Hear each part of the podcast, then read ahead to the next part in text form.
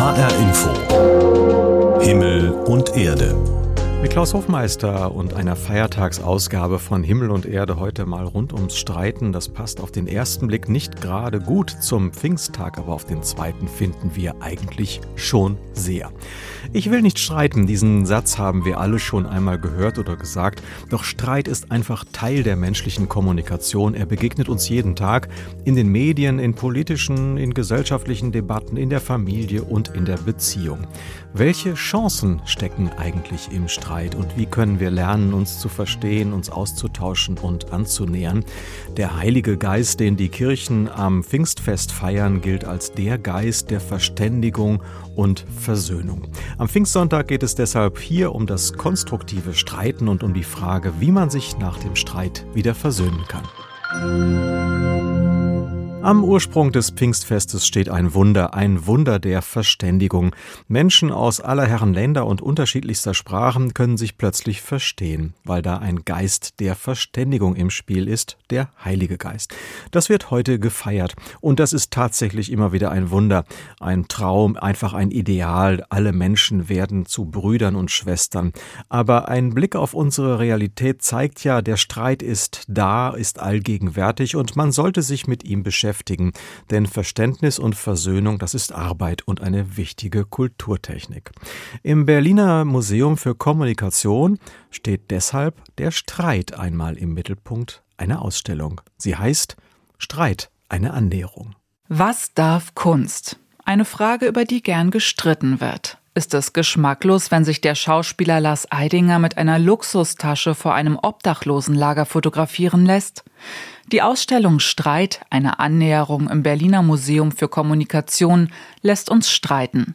Über diese und andere Fragen erklärt Co-Kuratorin Laura Schmidt. Zu der Ausstellung kam es deswegen, weil inzwischen ein relativ gängiges Narrativ darüber herrscht, dass wir nicht mehr miteinander streiten können, dass sich die Gräben vertieft haben und dass es nur noch Schwarz- und Weiß-Denken gibt, was sich vor allem im Rahmen der Corona-Pandemie jetzt auch mit dem Angriffskrieg auf die Ukraine immer mehr gezeigt hat. Und das Haus, das Museum für Kommunikation, Streit eben als positives Kommunikationsphänomen wieder mehr frame will. Die Ausstellung ist geteilt in die Bereiche Kunst, Liebe, Macht und Geld als große Streitarenen in Politik, Gesellschaft und Privatleben. Worüber streiten wir uns? Wo sind die Gräben eben scheinbar total vertieft und wo können wir was dazu beitragen, weitere Argumente in den Diskurs zu geben und eben auch unseren Besucherinnen Fakten an die Hand zu geben, damit sie gut diskutieren und auch über die Themen streiten können nach den klassischen Regeln der Streittheorie, einander zuhören, aussprechen lassen und auch den Standpunkt des anderen einnehmen. Welcher Streittyp man selbst ist, kann man während des Rundgangs herausfinden, indem man in eine Diskussion mit sich selbst geht. Also hier sehen wir eben die Streittiere, die Eule, den Fuchs, Schildkröte, Affe und den Wolf. Und man kann sich zu jedem Tier jeweils eine Karte nehmen und im Laufe des Ausstellungsrundgangs auf der Karte Antworten speichern, die man in einer fiktiven Streitsituation geben würde. Am Ende kann die Karte ausgewertet werden und man findet eben raus, ob man wirklich die Schildkröte ist, also ruhig und bedacht eine gute Beobachterin oder ob man nicht eventuell doch eher ein Fuchs ist, der Diskussionen sehr aufmerksam folgt, eine schnelle Auffassungsgabe hat. Und so gibt es viele Streitpunkte bzw. Stationen in der Ausstellung. An Zettelwänden werden Antworten zu Fragen wie Wo streitest du am liebsten oder wen hast du schon mal gecancelt gesammelt. Gruppen können an Umfragestationen mit Kugeln abstimmen. Darüber, ob Konsum glücklich macht oder Kunst immer politisch ist. Auch die großen Meilensteine der Demokratie werden abgebildet, vom Hambacher Fest 1832 bis heute. Welche Rechte konnten auch für die Gegenwart erstritten werden? Wo hat sich Streit gelohnt? Was hat Streik in der Vergangenheit gebracht? Und worüber wird vielleicht auch heute noch diskutiert? Zum Beispiel über Straßennamen wie die Berliner Mohrenstraße. Manches wird durch akustische Medien argumentativ begleitet. Sprache ist eben kein neutrales Medium sondern Ausdruck von Machtverhältnissen, Werten und Weltanschauungen. Bei Sprache geht es, genauso wie bei dem Begriff M, um eine Deutungshoheit. Wer darf was und wen bezeichnen und wer darf das nicht? Streit, eine Annäherung, lässt einen über das eigene Streitverhalten reflektieren und in den nächsten Streit vielleicht gelassener gehen. Klar ist aber auch, So viel wird einem nach dem Drücken des sogenannten Lautsprechers der Dystopie mitgegeben. Nicht jeder Streit wird mit Verlassen des Museums für Kommunikation konstruktiv ausgetragen werden. Nein, nein, nein, nein, nein, nein, nein, la la la la la la la la la, nein, nein, nein, nein, nein, nein, nein, nein, nein. Kritik sagt für mich nicht Nein, sondern Aber. Das wird sich nie ändern. Streit, eine Annäherung. Die Ausstellung im Museum für Kommunikation in Berlin wandert dann übrigens im Herbst von der Spree an den Main und ist ab dem 6. Oktober auch in Frankfurt im Museum für Kommunikation zu sehen und zu erleben. Liane Gruß hat sich für uns das schon mal vorab angeschaut. Das Parlament ist ja der Ort im politischen Geschehen, wo, das sagt schon das Wort, gesprochen wird. Aber es wird im Parlament bekanntlich nicht nur parliert, sondern meistens auch gestritten. Mal niveauvoll, mal unterirdisch. Muss das eigentlich sein, dass Politiker sich andauernd streiten? Uwe Jahn hat sich dazu in Berlin umgehört und traf mit der Bundestagsvizepräsidentin Aidan Özüus von der SPD gleich jemanden, der diese Frage mit einem klaren Ja beantwortet. Streit ist etwas, was absolut notwendig ist. Das heißt nämlich, wir haben unterschiedliche Meinungen und die müssen wir austragen. Und zwar verbal und zwar auch möglichst nach bestimmten Regeln. Werden die nicht eingehalten, können Abgeordnete einen Ordnungsruf kassieren oder sogar des Saales verwiesen werden. Das allerdings geschieht höchst selten.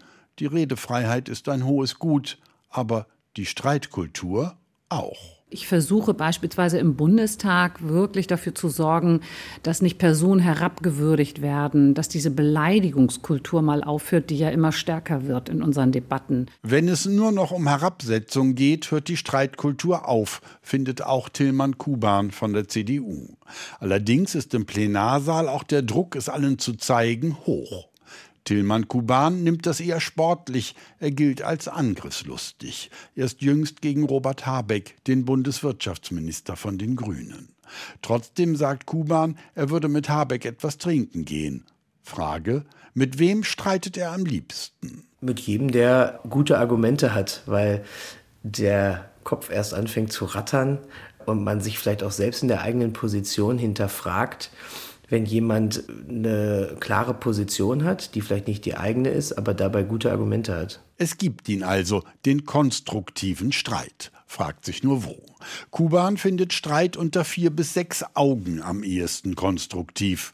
Otto Fricke, erfahrener Parlamentarier von der FDP, sagt, das gibt's auch vor großem Publikum. Konstruktives im Plenum erlebe ich immer dann, wenn wir nicht nach Parteilinien argumentieren zu ethischen Grundfragen, die wir vielleicht noch in dieser Legislatur beim Thema Sterbebegleitung haben. Und das ist längst nicht alles. Denn neben den großen Debatten gibt es schließlich die Ausschüsse, in denen noch jeder Gesetzentwurf umgeschrieben wird. Fricke ist Mitglied im Haushaltsausschuss. Da ist es sehr, sehr angenehm und da ist es auch eine Streitkultur, die viel häufiger, ich erlebe das im Haushaltsausschuss eigentlich jede Sitzungswoche, viel häufiger auf die Frage kommt, wie bekommen wir ein Ergebnis, als für die Frage, wie kann ich mich gut darstellen, dass man mich wieder wählt. Denn darum geht es schließlich auch. Im Plenum, in Talkshows, in den sozialen Medien. Die Chance, Sichtbarkeit, die Gefahr, ein vergiftetes Klima. Und diese Gefahr droht, meint Aidan Ösus, Vizepräsidentin des Deutschen Bundestages, längst nicht nur unter der Kuppel des Reichstagsgebäudes. Das finde ich ist keine gute Entwicklung, wenn immer mehr Menschen sagen, wir müssen eigentlich aufhören, miteinander zu streiten, weil das immer schlecht endet.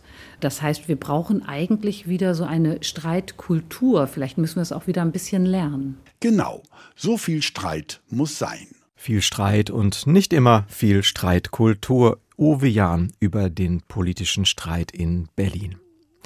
Streiten Unbedingt, das findet Michel Friedmann und dazu hat er auch ein Buch geschrieben mit dem gleichen Titel.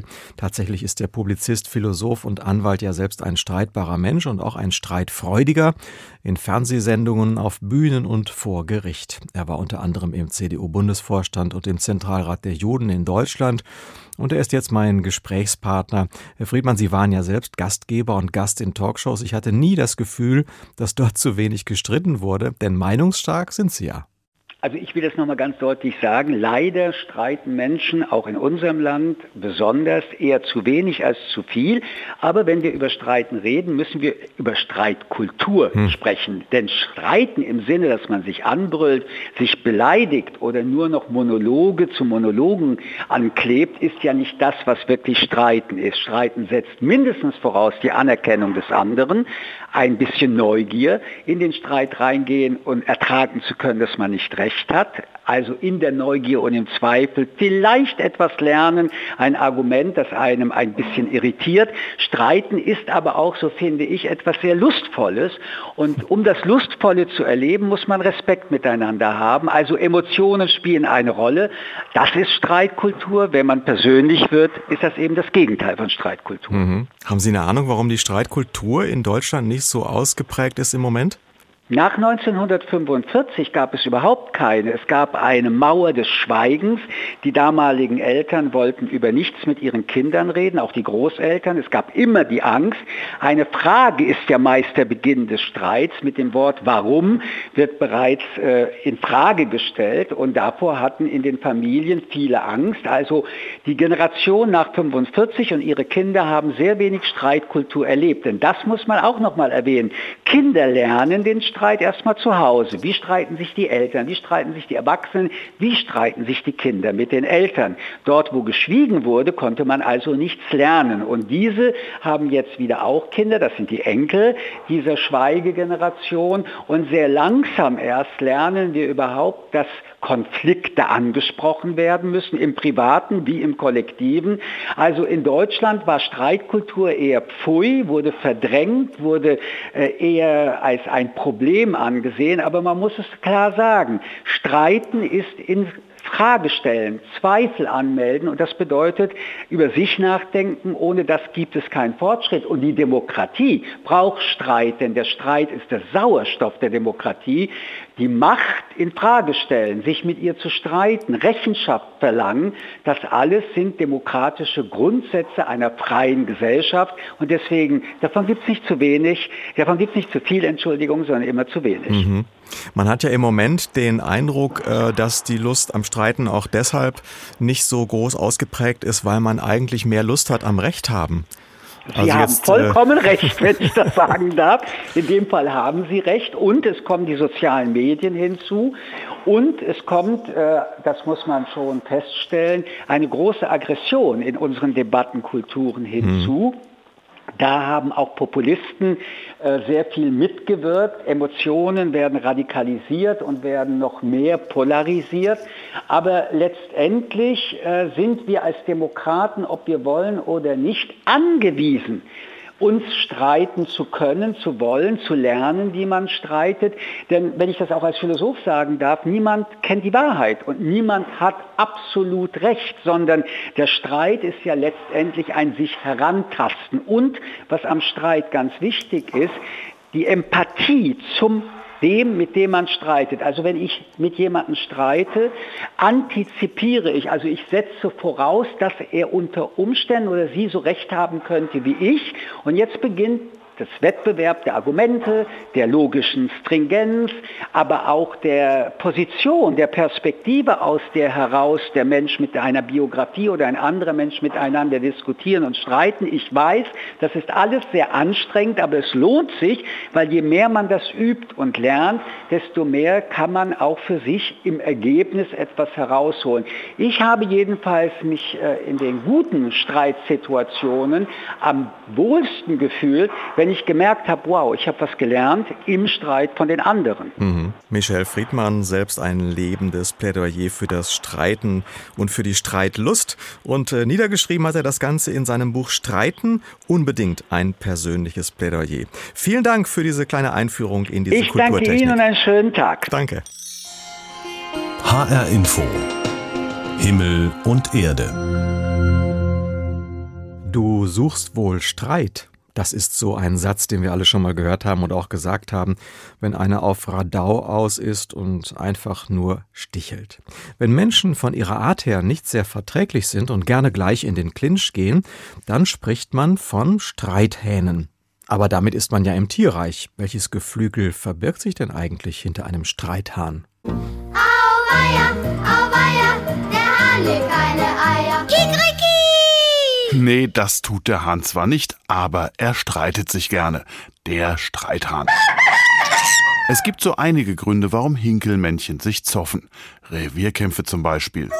Dieser Stall ist zu klein für uns beide, mein Freund. Oder sie wollen vor Frau Henne angeben. Balzgehabe halt. Hallo Zuckerhühnchen. Ich bin viel stärker als dieser Schwachgurgel. Manchmal ist es auch nur Chefgehabe, was den Hahn streiten lässt. Ich zeig dir, wer hier der Boss im Hühnerstall ist, du junges Masthähnchen. Gestresste Hähne kloppen sich auch gern. Das Gehege zu eng? Zoff. Falsches Futter? Auch Zoff. In manchen Ländern lassen die Menschenhähne gegeneinander kämpfen. Den Streithähnen werden scharfe Klingen an die Beine geschnallt und die armen Tiere werden aufeinander gehetzt. Oft bis zum bitteren Ende. Der Hahn ist tot, der Hahn ist tot. Hahnenkämpfe gibt es unter anderem auf Bali. Die Besitzer wetten dann auf den Siegerhahn und kochen aus dem toten Hinkel dann eine Hühner, äh, Hahnsuppe. Angeblich geht die Kraft des versuppten Hahnes auf den Suppenlöffler über. Naja, wer dran glaubt. Bei uns sind diese Streithahnenkämpfe zum Glück aus Tierschutzgründen verboten. Und so darf der hessische Hahn weiter jeden Morgen den Tag begrüßen. Oder sich doch mit dem Nachbargockel streiten. Der Streithahn, das Tierlexikon von Michael Kaspari. Also es gibt sie, wie gehört, diese Streithähne, also die Menschen, die uns offenbar mit Lust in einen Streit zu ziehen vermögen. Aber für die allermeisten von uns ist Streit ja doch eher etwas Unangenehmes und gerade Paare vermeiden ja oftmals zu streiten. Im Gegenteil, manchmal heißt es ja stolz, wir verstehen uns so gut, wir streiten uns nie. Was bedeutet es, wenn Paare streiten und kann ein guter Streit nicht vielleicht sogar die Partner einander näher bringen? Darüber will ich jetzt sprechen mit Wolfgang Krüger. Er ist Psychotherapeut und Buchautor in Berlin. Herr Krüger, die Angst, die vielleicht viele Paare haben, dass Streit gefährlich werden kann für die Beziehung, ist die berechtigt? Ja und nein. Äh, wenn Paare nie streiten, dann bin ich immer skeptisch, weil irgendwann ein ganz großer Streit kommen kann, weil man alles unter den Teppich gekehrt hat.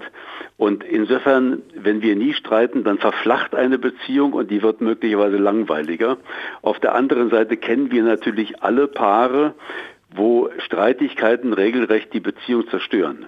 Worauf sollten denn die streitenden Partner achten, damit so ein Streit produktiv wird? Was wären Ihre Ratschläge? Wenn ich streite, dann achte ich ja vor allem darauf, dass ich dem Partner ganz klar sage, was ich haben will. Und die Schwierigkeit ist, ich muss gleichzeitig auch darauf achten, wie kommt denn das, was ich sage, beim anderen an. Und ich muss quasi mein Anliegen vorbringen, aber ich muss darauf achten, dass der andere nicht ständig empfindlich ist, eine Schnappatmung bekommt. Und äh, das erfordert eigentlich eine diplomatische Streitkultur. Herr Krüger, wir haben eben schon drüber gesprochen, worauf Partner so ein bisschen achten sollten im Streit, aber es passiert ja manchmal, dass dann so ein scharfer Ton kommt, ein scharfer Satz fällt, dass jemand im Streit auch tief verletzt wird. Worauf kommt es denn dann an? Ich müsste zwei Dinge tun. Das eine ist, dass ich mich natürlich für Dinge, wenn ich den anderen verletzt habe, entschuldigen muss. Aber das reicht nicht aus. Ich muss auch darüber nachdenken, wie kam es zu meinem eigenen Verhalten, warum habe ich so übergriffig möglicherweise reagiert. Und ich muss überlegen, wie kann ich eine gute Streitkultur erlernen. Und das hängt immer auch mit der eigenen Kindheit zusammen. Das hängt damit zusammen, welche Vorbilder wir hatten an Streit, durfte ich als Kind Streit in der Pubertät erlernen? Durfte ich Nein sagen? Wie sind die Eltern damit umgegangen? Und wie ist man mit mir umgegangen? Bin ich selber verletzt worden? In Streitigkeiten kommt quasi äh, der seelische Urschleim der Kindheit, den ich selber erlebt habe, der kommt immer selbst mit hoch und darüber muss ich nachdenken, um mehr eine vernünftige Streitkultur zu bekommen. Mancher Streit endet ja, das kennt man fast auch von den eigenen Eltern gelegentlich, so im Schweigen, im Verstummen, im Kontaktabbruch. Wer kann dann am ehesten den ersten Schritt machen und wieder auf den Partner zugehen? Es muss ja immer einer auf den anderen zugehen und es ist immer der Stärkere, es ist immer quasi der Klügere, der auf den anderen zugeht. Und das Dumme ist dabei, dass vor allem wir Männer empfinden manchmal eine Stärke eher in der Verweigerung, weil wir genau wissen, dass uns die Frauen im Reden sehr überlegen sind. Sollte denn eigentlich gerade so in einer Paarbeziehung jeder Streit mit Versöhnung enden? Ist das ein Ideal? Also ich beschreibe in einem Buch über die Liebe, über Macht in der Liebe, dass man mit dem Streiten aufhören muss, wenn man merkt, dass es nichts mehr bringt. Wir müssen quasi gelegentlich vernünftig sein, eine Erfolgskontrolle machen und müssen aufhören, wenn wir sehen, das läuft nur noch im Kreis. Wir nennen das auch die Schallplattengespräche. Und dann muss ich eines wissen. Die wichtigsten Dinge, in einer Partnerschaft passieren nicht im Streit, sondern passieren danach, vor allem dann, wenn man schweigt. Die stummen Prozesse sind oft viel wirkungsvoller und dazu gehört, dass ich auf den anderen zugehe und wenn ich das im Grunde tue und der Partner fühlt sich gewertschätzt, dann steigt die Wahrscheinlichkeit, dass der andere auf meine Wünsche eingeht, die, die er bereits kennt, die steigt außerordentlich. Mhm.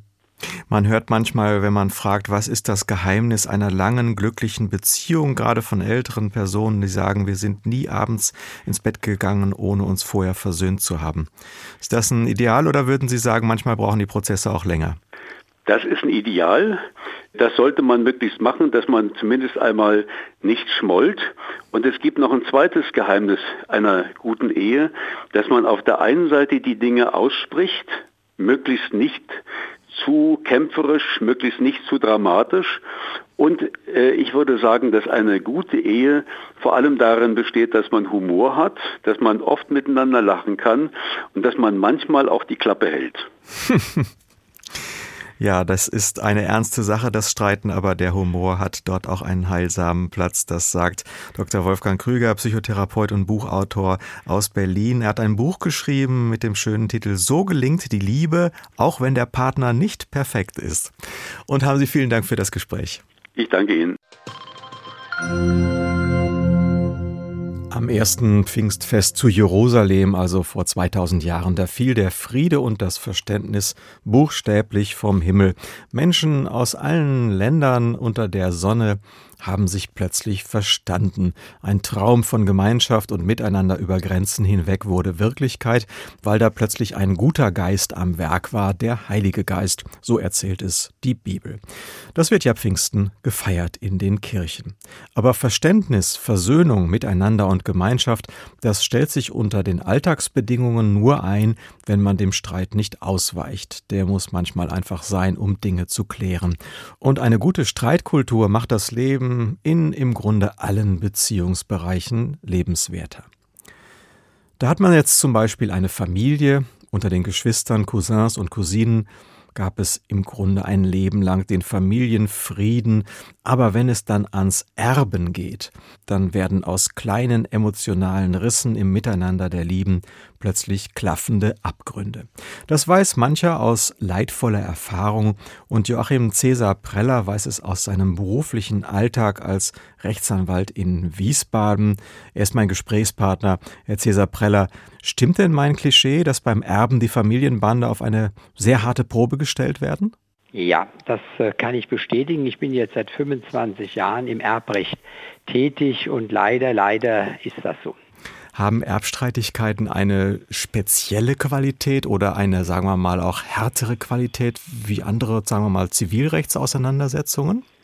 Ja, umso enger man steht, es gilt ja auch für das Familienrecht, umso heftiger sind die Auseinandersetzungen. Ja, also wenn es Fremde sind, ja, sind sie oft milder im Ablauf, aber wenn die Familie untereinander, also dann wird es zum Teil sehr heftig, ja, mhm. leider. Haben Sie eigentlich eine Erklärung dafür? Ja, weil es spielen ja eben auch jetzt in Erbsachen Dinge eine Rolle, die gar nicht rechtlicher Natur sind. Das sind Verletzungen aus der Kindheit, irgendwie das Gefühl, dass äh, vielleicht die Schwester oder der Bruder besser behandelt worden sind, spielen eine Rolle. Der eine hat eine Ausbildung bezahlt bekommen, man selbst nicht. Man hat vielleicht schon immer mal gesehen, dass der Bruder Geschenke bekommen hat, man selber kleinere oder gar keine.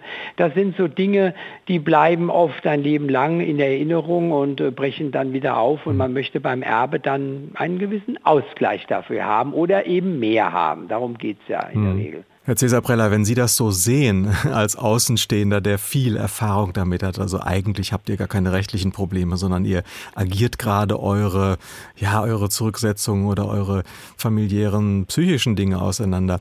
Äh, können Sie das dann ansprechen?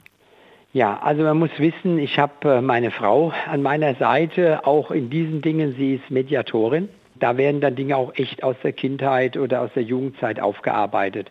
Das können wir hier auch bei uns lösen und das ist ein sehr wichtiger Aspekt, denn hat man diese Dinge mal gelöst, werden vielleicht die Erbstreitigkeiten dann doch nicht bis zu äh, Gericht ausgetragen. Mhm. Da kann man viel Frieden stiften. Herr Cäsar Preller, falls wir solche Erbstreitigkeiten noch vor uns haben, also wir Hörerinnen und Hörer jetzt, dann geben Sie uns doch mal aus Ihrer Erfahrung einen Rat. Lässt sich das vermeiden, dass man beim Erben dann auch den Familienfrieden mit zu Grabe trägt? Ja, also zunächst mal wäre es äh, eine Möglichkeit, vorher sich schon an einen Tisch zu setzen. Das heißt also, die Erblasser und die möglichen Erben. Und äh, zum Beispiel mal äh, darüber nachdenken, die Dinge quasi noch zu Lebzeiten zu regeln und das Ganze in einen notariell zu beurkundenden Erbvertrag zu fassen. Und solche vorherigen Vereinbarungen haben aus Ihrer Erfahrung dann keinen so streitigen, so strittigen Charakter? Doch, aber eben der Erblasser lebt noch. Ja, und ich meine, bei unserem anderen Situation ist er ja tot, ja. Und äh, es geht dann immer auch darum, was war denn der letzte Wille gewesen, mhm. ja.